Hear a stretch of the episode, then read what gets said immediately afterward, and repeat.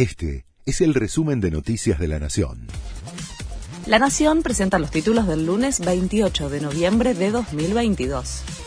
El kirchnerismo impulsa un proyecto para poder apartar jueces por razones de género.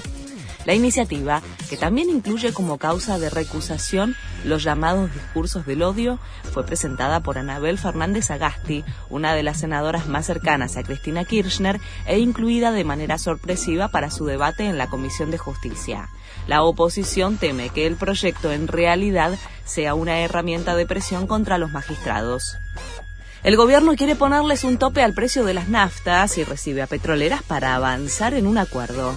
Hoy se reúnen en el Ministerio de Economía para que las empresas se sumen a precios justos por cuatro meses. El objetivo es aplicar un techo del 4% para el costo de los combustibles a partir de diciembre.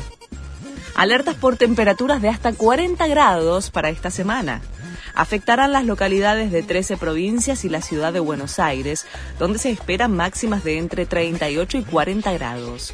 Mendoza, Córdoba, Santa Fe, Entre Ríos, Tucumán, Catamarca, La Rioja, San Juan, La Pampa, Neuquén, Río Negro y Buenos Aires sufrirán una ola extrema de calor, según anunció el Servicio Meteorológico Nacional.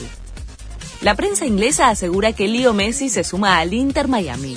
El capitán de la selección argentina se incorporaría a mediados de 2023 al club, que es propiedad de David Beckham, una vez que finalice su contrato con el PSG de Francia. The Times asegura que tendrá el salario más alto de la historia de la Liga de Fútbol de Estados Unidos. Sigue la agenda del Mundial. La novena jornada en Qatar comienza con el cruce entre Camerún y Serbia. Más tarde será el turno de Corea del Sur-Ghana. El tercer partido del día corresponde al de Brasil-Suiza y cierran la fecha Portugal-Uruguay.